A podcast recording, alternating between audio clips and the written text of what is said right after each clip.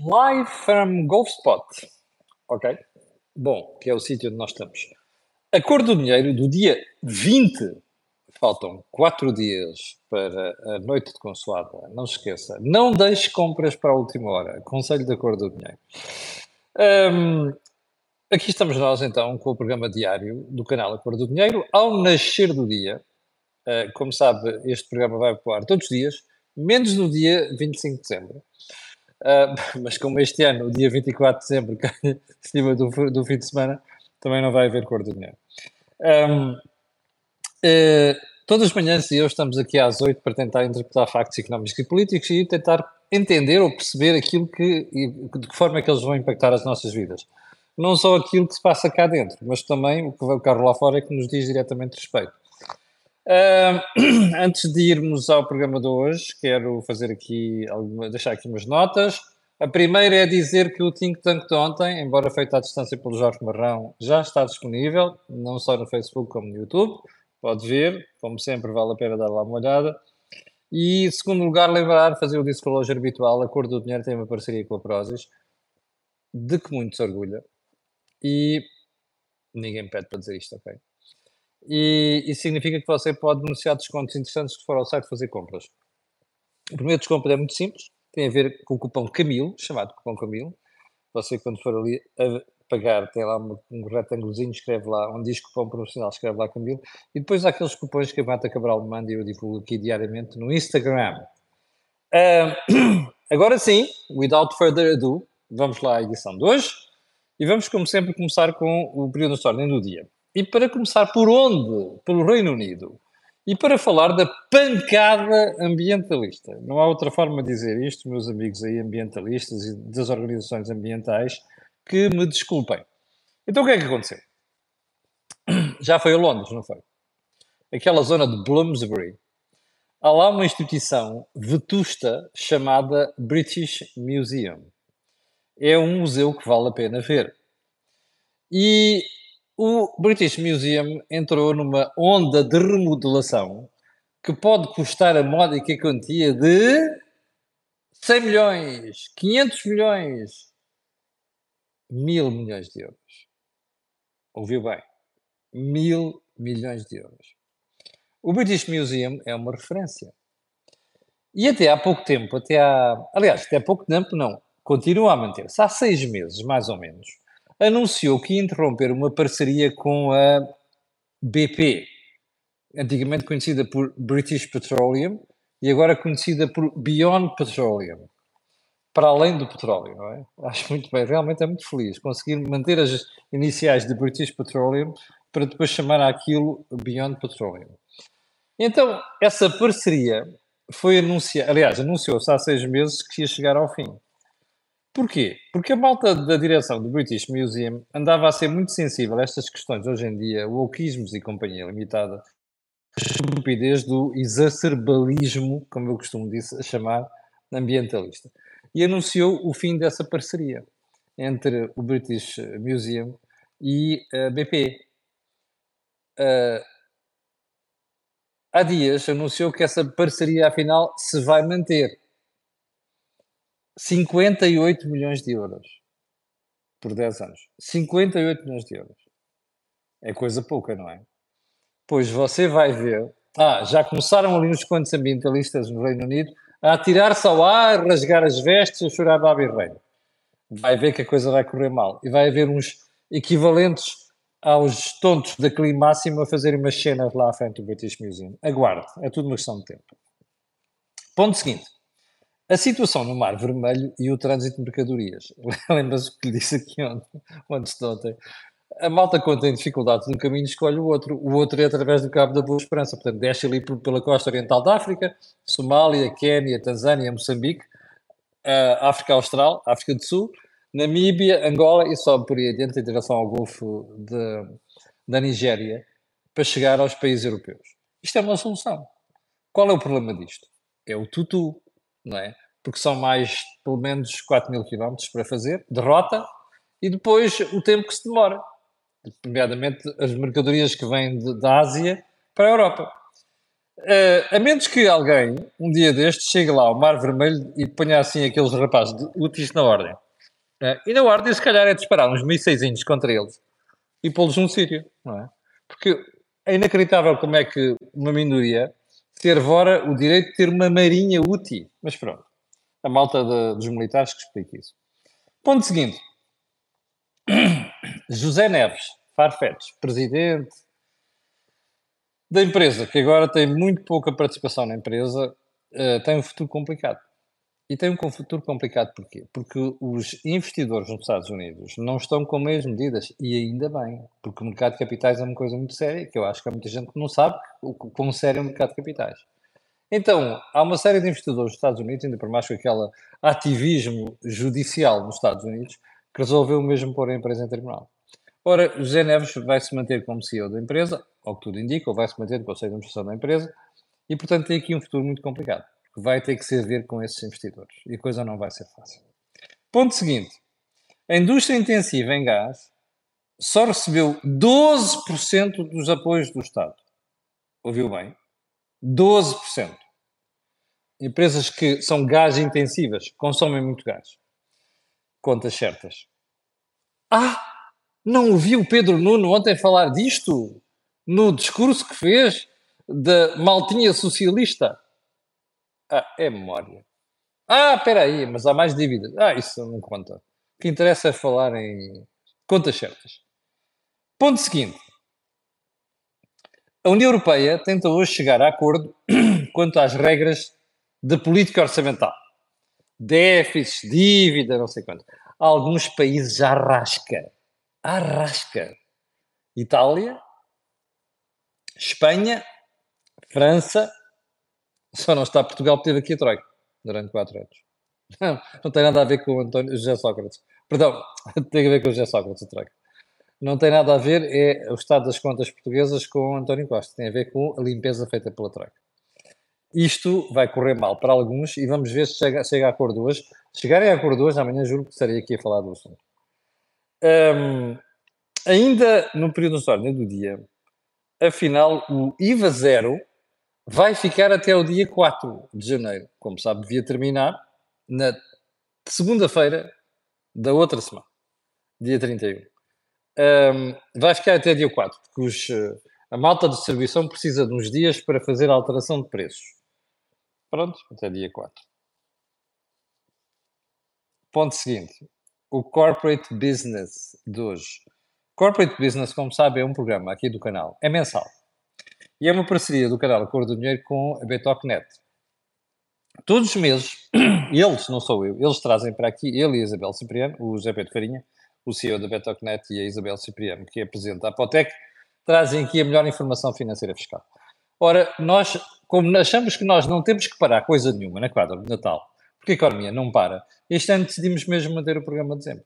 Então o programa de dezembro é o fecho de contas e a tomada de decisão nas empresas. E vai estar connosco o Fernando Amaral, que além de ser meu amigo, é o CEO e dono da CM Digital e Data, que é um dos nossos parceiros. Vai ser noutro, noutro, noutro programa. Vai estar connosco hoje para falar sobre o assunto. Ok? Aguarde 12 horas em direto, às 12 em direto. Bem, assuntos mais importantes hoje. Os polícias, os polícias que fizeram serviço extraordinário nas Jornadas Mundiais de Juventude, afinal ainda não receberam por esse trabalho. As jornadas, como sabe, foram há duas semanas. O João Luís está a dizer que não. Não foi. Ah, pois foi agosto. Foi agosto, lembra-se? Nós estamos em dezembro. Daqui a pouco estamos no próximo ano. Ainda não foram pagos os polícias.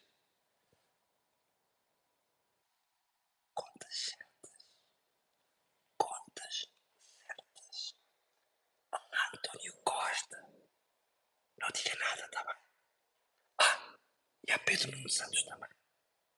Pronto. Eu, isto causa-me um asco profundo, percebe? É assim, os polícias mataram-se a trabalhar nas Jornadas Mundiais de Juventude. Há um mês, um agente da polícia da PSP que me apanhou na rua dizia-me assim: Você sabe que ainda não fomos pagos? Eu pensei que ela tivesse a exagerar. Percebe? Não estava. Porque a notícia hoje vem no público. Já passou um mês desde o, dia que a senhora agente, eu nem vou dizer o nome aqui, lembro perfeitamente o nome dela, me ter interpelado na rua a dizer vocês falem sobre isto, eu estupidamente não falei. E peço desculpa à senhora agente. Porque de facto isto é um nojo, não tem outro nome. Ponto seguinte: o Estado espanhol vai comprar 10% da Telefónica. É a PT, já não é PT, é Altice lá do sítio. Então porquê é que o Estado espanhol vai comprar 10% da Telefónica? Porque aqueles gajos lá, desculpa, aqueles tipos lá daquele lado da fronteira são iguais ao Costa, percebe? E ao Costa e Silva, que gostam de dizer que o Estado acompanha, intervém, percebe? Mete, mete o focinho onde não é chamado. Está a ver? A Telefónica já não é do Estado. O Estado espanhol vai gastar 2 mil milhões de euros para comprar 10% da Telefónica. Suspeito que vai ser mais. Em bolsa. Porque, entretanto, entrou lá a STC, a Saudi Telecom, não é? Falámos aqui várias vezes já sobre o assunto. Ficou com 9,9% da empresa. E agora o Estado espanhol quer garantir que o BBVA, que é um dos maiores acionistas, com mais outros, que não me recordo qual é o nome, a gestão da Telefónica.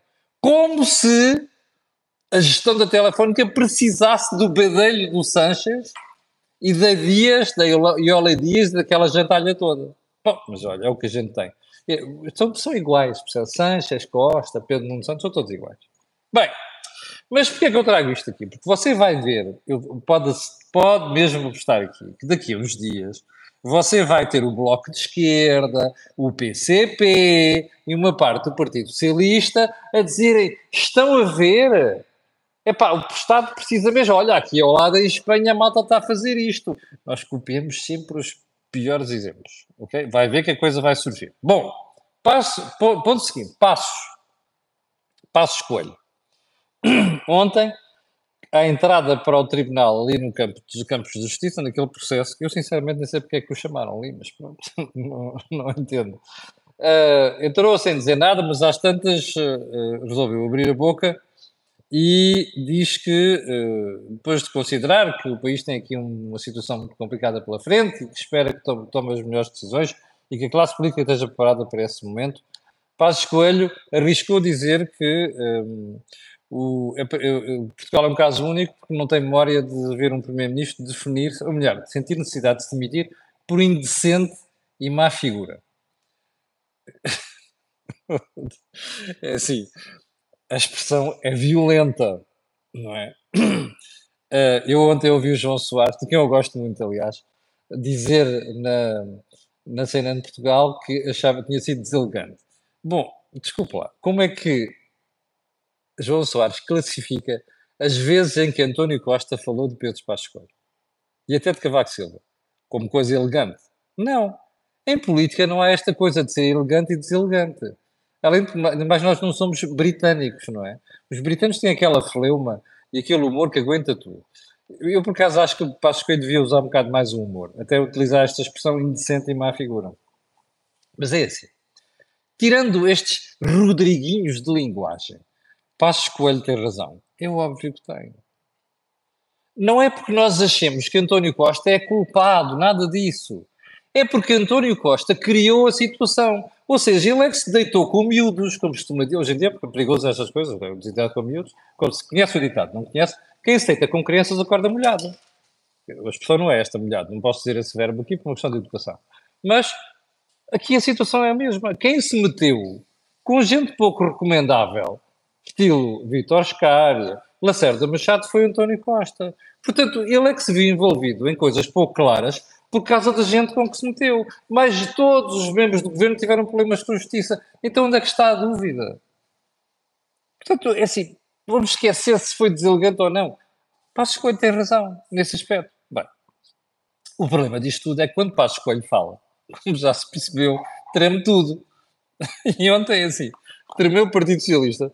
Sim, tremeu o Partido Socialista, que passou todo o dia a falar no assunto e transformou Passos Coelho no assunto principal não só durante o dia, fora aquela, como é que foi aquela tirada muito fraquinha de Tony Costa, ai, não sei quantos, o azedume e tal, mas qual azedume?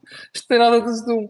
Isto é de pouca vergonha ter um primeiro-ministro se demite por questões de justiça e ter outro também é do PS, que também continuam com problemas com justiça. E vamos ver isso a seguir. Isso é que é um problema. Bom, mas dizia eu, tremeu o PS, mas entretanto, os estilhaços chegaram ao PSD.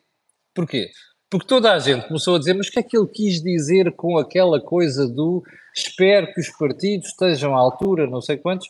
Bom, ou seja, isto é um recado para o PSD? Eu não sei. Não falei com o Passos Coelho, não falo com ele há mais de seis meses.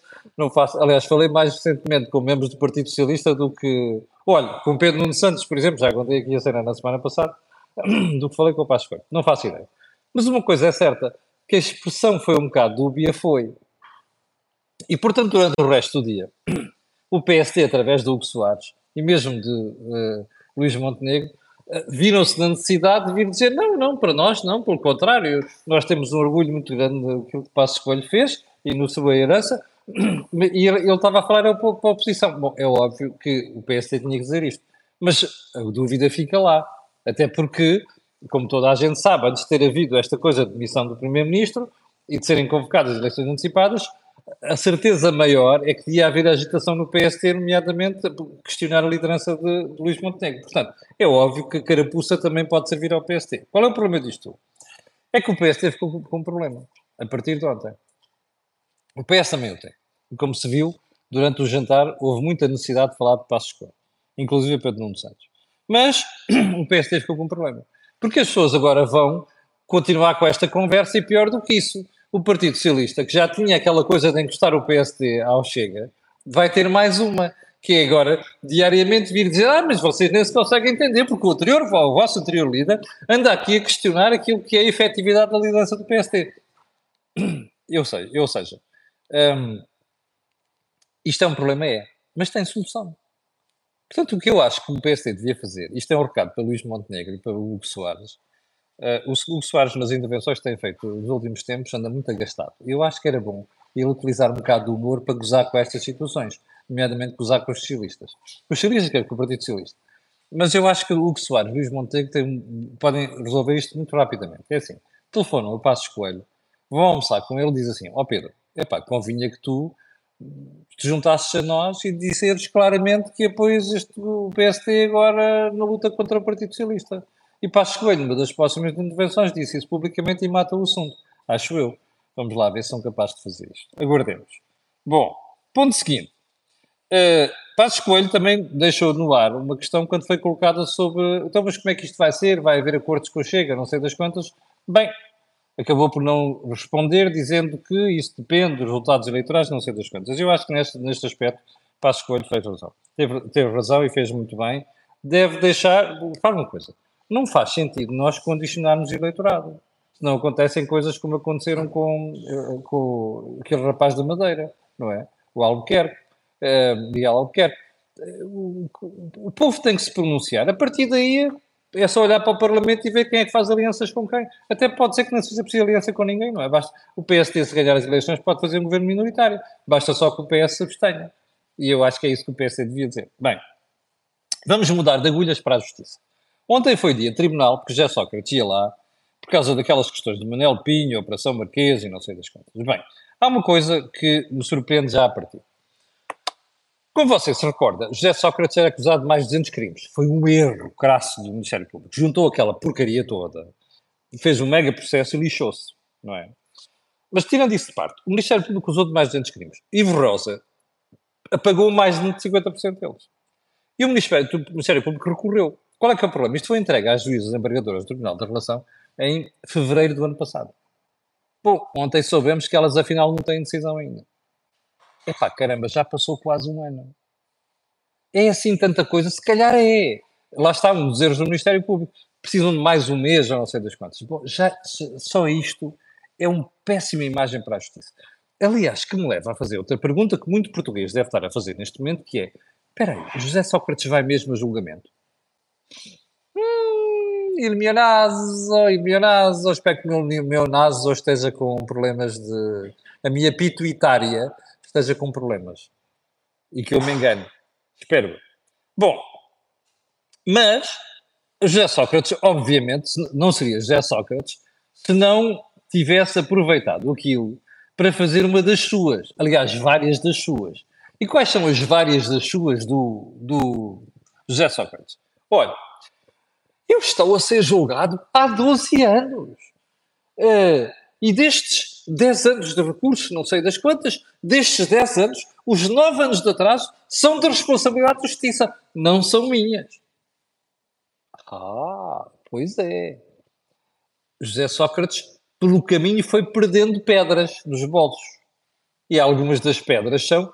E os advogados que, do seu processo que andaram estes anos todos a meter recursos sobre recursos para emperrar o processo também são da responsabilidade do Ministério Público ou são minha?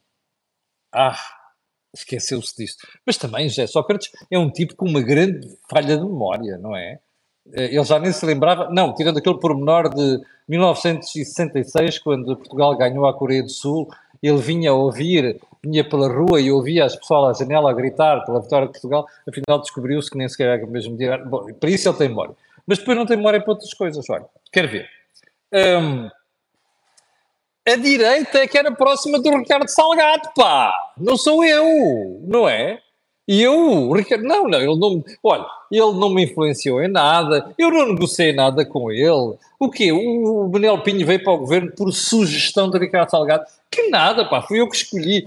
Ou seja, José Sócrates não tem memória de nada. É aquela memória altamente seletiva, como dizia a minha avó, não é? Neste caso concreto, olha, ele só tem memória para outras coisas. Quer ver?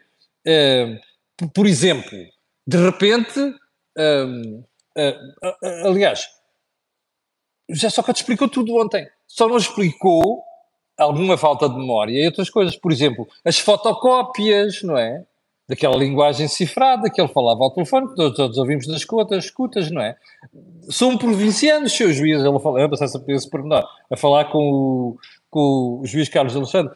E não se também, repare, também não, não, não consegue explicar muito bem daqueles famosos obrigações do Tesouro que a mãe tinha num cofre e ele tirava os cupões e não sei das quantas, percebe?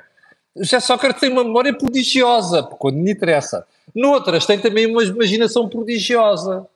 É, olha, que alguém está aí a dizer Alzheimer. Se calhar o Alzheimer não é exclusivo do Ricardo Salgado, também já chegou à cabecinha do José Sócrates. Esperemos que não, que eu não desejo mal dele. Não é? Portanto, está a ver o problema. É isto que nós temos. Esta falta de vergonha inqualificável por parte deste senhor. Ah, e já agora é assim. Você ontem ouviu o Partido Socialista falar de José Sócrates. Só falou de Passos Coelho. Mas curioso é que Jorge Sócrates não falou só de justiça ontem, também falou de política nas intervenções que fez. Ai, o Partido Socialista esqueceu-se disso.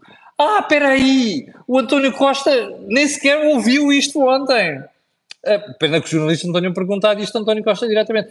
O Pedro Nuno Santos também não ouviu isto, só falou de outras coisas. Maravilha! O Partido Socialista tem um problema gravíssimo com o camarada José Sócrates, já reparou? Pois é. É como diz Joaquim Aguiar e o Jorge Marrão. O Dr. Costa e os seus capangas passaram oito anos a tentar borrar, passar um borrador, não é, por cima do passado do PS durante aqueles seis anos. E sobre um borrador, sobre 44, exatamente, uh, que está como diz aí, por cima do consulado José Sócrates. Mas olha, estamos aqui para lembrar também, ah, percebe? Ao contrário de António Costa, Pedro Nuno Santos e José Sócrates, eu ainda tenho memória. Hum, e nós aqui no canal temos memória, só para recordar isto. Já agora, por falar disto tudo, ontem, já dizemos aqui várias vezes, houve o tal jantar do grupo parlamentar, não sei quantos, do Partido Socialista. Um, houve várias coisas que eu retive. A primeira Pedro Nuno Santos marimbou-se olimpicamente para, para José Luís Carneiro. Não lhe ficou. Ah, já sei. Ah, não! Foi lá falar com ele no fim. É pá, quer dizer, a primeira coisa que devia ter feito era dirigir-se ao seu antigo oponente, dar-lhe um abraço e passar uma imagem de verdadeira unidade do partido. Agora, no fim do jantar, uma mesa mesmo ali ao lado, guarda para o fim cumprimentar José Luís Carneiro. Desculpa, isso não se faz. Isso diz muitas pessoas. Como eu já disse aqui várias vezes, quem aparece a dizer sou neto de sapateiro, em vez de sou filho de empresário e não de sapateiro, estou à ordem das coisas, isto quer dizer alguma coisa do ponto de vista de, de, de ética. Bom, mas fica registado este ponto. O segundo ponto é que António Costa, embora tenha tentado aparecer menos, continua a aparecer muito. E, portanto, o Partido Socialista e o próprio Pedro Nunes Santos têm aqui um problema. É que o António Costa não sai de cima, não é? Está ali. Continua a empatar. O outro terceiro ponto que eu registrei com curiosidade foi a intervenção do camarada Augusto Santos Silva, não é? Que passou o tempo a dizer que o PS não contribui para a política, não tem nada a ver com o PS, tem a ver com, naturalmente, com o Presidente da República. Ele não mencionou o Presidente, porque sabe que quer ser Presidente, não quer chatice comercial. Mas é isto. Pois é, o Santos Silva é o outro, não é? São os artistas, esses rapazes. Já esqueceram que o problema são as companhias de António Costa. Pronto. E, e, e, e assim ficamos, na paz do reino. Chegamos ao final do programa. 6.200 pessoas em direto, muito obrigado. Quero pedir a estas pessoas e outras que vão vir aquilo que peço sempre: colocarem um gosto, fazerem partilha nas redes sociais, subscreverem o canal. A justificação é simples. Aquilo que você ouve aqui não é mais lado nenhum. Não se esqueça, às 12 horas, Corporate Business em direto e Mi Mabo amanhã às 8 da manhã. Muito obrigado. Tenham um grande dia.